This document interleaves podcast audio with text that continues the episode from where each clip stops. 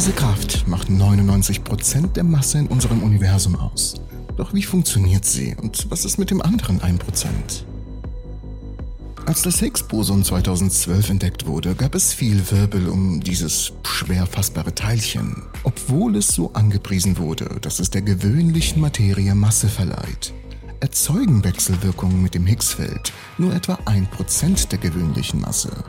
Die anderen 99 stammen aus Phänomenen im Zusammenhang mit der starken Kernkraft, der fundamentalen Kraft, die kleine Teilchen, die sogenannten Quarks, zu größeren, den Protonen und Neutronen zusammenbindet, aus denen dann wiederum die Kerne der Atome, der gewöhnlichen uns bekannten Materie bestehen. Und damit wir uns nicht falsch verstehen, das Higgsfeld verleiht den fundamentalen Teilchen, also Elektronen, Quarks und den anderen Bausteinen, die nicht in kleinere Teile zerlegt werden können, Masse. Wenn Teilchen durch das Higgsfeld durchströmen, entsteht eine Art Reibung, die den Teilchen einen Teil der Masse verleiht, um es wirklich sehr simpel zu beschreiben. Doch diese Reibung macht nur einen winzigen Teil der Masse des Universums aus. Der Rest stammt von Protonen und Neutronen, den Grundbaustein von Atomkernen, die ihre Masse fast ausschließlich durch die starke Kernkraft erhalten. Diese Teilchen bestehen jeweils aus drei Quarks, die sich mit halsbrecherischer Geschwindigkeit bewegen und durch Gluonen, die Teilchen der starken Kraft, miteinander verbunden sind.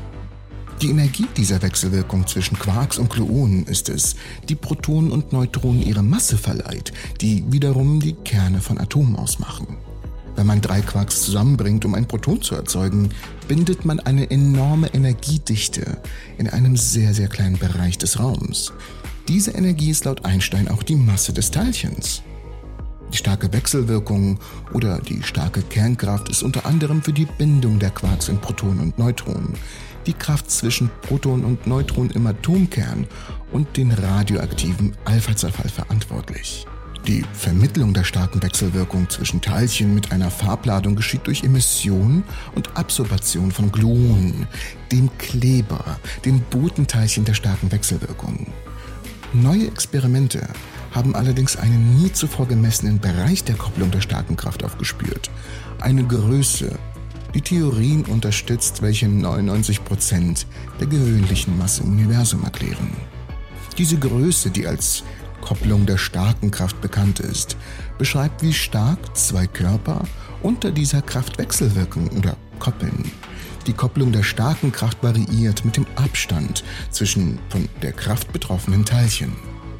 Aber okay, wir müssen erstmal verstehen, was es überhaupt bedeutet, die Quarks zu trennen. Quarks und Gluon sind nun mal die Bausteine von Protonen und Neutronen, die wiederum die Bausteine von Atomkernen sind. Und ich, ja, ich wiederhole das ein bisschen öfter, aber das ist nun mal die Basis davon und die müssen wir uns wirklich ziemlich tief einverleiben. Nach dem derzeitigen Kenntnis der Wissenschaftler sind Quarks und Gluon unteilbar. Sie können nicht in kleinere Bausteine zerlegt werden. Diese vermitteln die unglaublich starke Kernkraft. Da die starke Kernkraft so stark ist, ist es äußerst schwierig, Quarks und Gluonen voneinander zu trennen. Diese starke Kernkraft ist die stärkste Kraft, die die Materie zusammenhält. Sie ist viel stärker als die anderen Grundkräfte wie Elektromagnetismus und die schwache Kernkraft. Und nein, die Gravitation gehört nicht dazu. Sie haben in der Frühzeit des Universums, als die Energie noch dicht genug war, eine eigene Existenz gehabt. Aber in der Gegenwart können sie das nicht. Sie müssen zusammenbleiben, da sie unsere Masse ausmachen. Stellt euch vor, wenn das passieren würde, wenn alle unseren Teilchen, aus denen wir bestehen, einfach mal auseinanderfliegen würden. Das gehört sich nicht. Zumindest nicht in unserer Zeit. Damals, ja, damals war alles besser.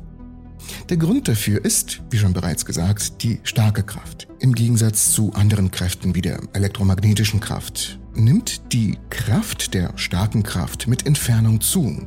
Ich weiß, das ist seltsam, aber es ist so. Je mehr man versucht, zwei Quarks zu trennen, desto stärker ziehen sie sich wieder gegenseitig an. Bei der Schwerkraft wäre das natürlich umgekehrt. Je weiter man von der Schwerkraftquelle sich entfernt, desto schwächer wird sie. Dies ist bei der starken Kernkraft genau umgekehrt. Deshalb ist es so unglaublich schwierig, die Quarks voneinander zu trennen. Und trotz dieser Schwierigkeit haben die Forscher geschafft, die Kraftkopplung auf Extrementfernung zu messen. Oder besser gesagt zu extrahieren, aber dazu kommen wir später. Also, die Wissenschaftler haben es geschafft, die größte Entfernung zwischen zwei betroffenen Körpern, die es je gab, zu extrahieren. Aber warum ist das so wichtig?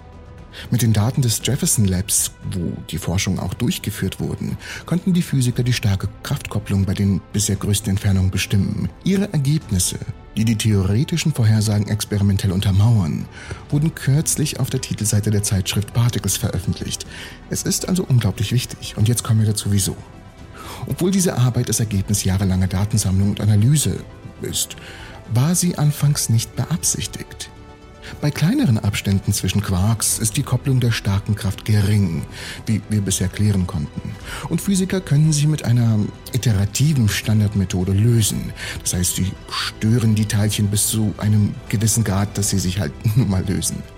Bei größeren Abständen wird die starke Kraftkopplung jedoch so groß, dass die iterative Methode nicht mehr funktioniert. Dies ist sowohl ein Fluch als auch ein Segen, sagen die Forscher. Sie müssen zwar kompliziertere Techniken anwenden, um diese Größe zu berechnen, aber ihr schierer Wert setzt eine Reihe von sehr wichtigen Phänomenen frei. Dazu gehört ein Mechanismus, der für 99 Prozent der gewöhnlichen Masse im Universum verantwortlich ist, aber ja, wir kommen gleich dazu, noch ein bisschen gedulden.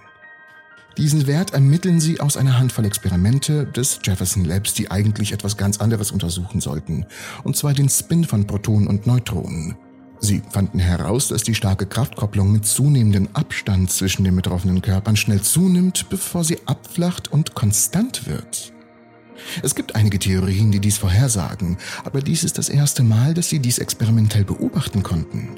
Und genau dies gibt uns Aufschluss darüber, wie die starke Kraft auf Ebene der Quarks, die Protonen und Neutronen bilden, tatsächlich funktioniert. Es findet also eine Art Abflachung der Kraft statt. Und das stützt tatsächlich die Massentheorien. Das Experiment zeigte, dass die Masse eines Quarks klein ist, nur einige Elektronenvolt. Wenn Quarks jedoch mit niedrigerer Energie untersucht werden, wächst ihre Masse unglaublich an. Dies liegt daran, dass die Quarks eine Wolke von Gluonen sammeln, dem Teilchen, das die starke Kraft trägt, wenn sie sich über größere Entfernungen bewegen. Die masseerzeugende Wirkung dieser Wolke macht den größten Teil der Masse im Universum aus. Ohne diese zusätzliche Masse kann die Masse der Quarks nun nur etwa ein Prozent der Masse der Protonen und Neutronen ausmachen, was halt null Sinn machen würde. Die anderen 99 Prozent stammen aus dieser erworbenen Masse. Ähnlich verhält es sich mit einer Theorie, die besagt, dass Gluonen bei kurzen Entfernungen masselos sind, aber bei weiteren Entfernungen tatsächlich Masse gewinnen. Die Abschwächung der Kopplung der starken Kraft bei großen Entfernungen unterstützt diese Theorie. Wenn also Gluonen auf große Entfernungen masselos bleiben, würde die starke Kraftkopplung ungebremst wachsen. Diese Messungen zeigen, dass die starke Kraftkopplung mit zunehmender Entfernung konstant wird. Das ist ein Zeichen dafür, dass Gluonen durch denselben Mechanismus Masse erhalten, die den Protonen und Neutronen 99% ihrer Masse verleiht. Dies bedeutet also, dass die Kopplung der starken Kraft bei großen Entfernungen wichtig ist, um diesen Mechanismus der Masseerzeugung zu verstehen.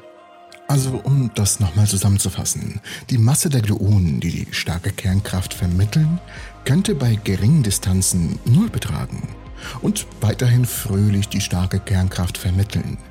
Doch wenn die Quarks an Entfernung gewinnen, bremsen die Gluonen die starke Kernkraft ein wenig aus, indem sie selber Masse gewinnen und eine Konstante werden. Sonst würde die Masse immer weiter zunehmen. Obwohl diese Ergebnisse von Experimentalphysikern erzielt wurden, betreffen sie vor allem die Theoretiker. Ich glaube, dass diese Ergebnisse einen echten Durchbruch für die Weiterentwicklung der Quantenchromodynamik und der Hadronenphysik darstellen, sagte Stanley Brodsky, Professor am National Accelerator Laboratory. Nur die Zeit wird also zeigen, welche Theorien diese neuen Experimente unterstützen.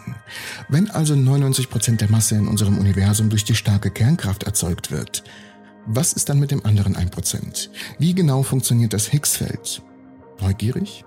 Hier kriegt ihr Antworten auf eure Fragen. Ich bedanke mich fürs Zusehen und hoffe, euch alle in der nächsten Episode der Entropy zu sehen.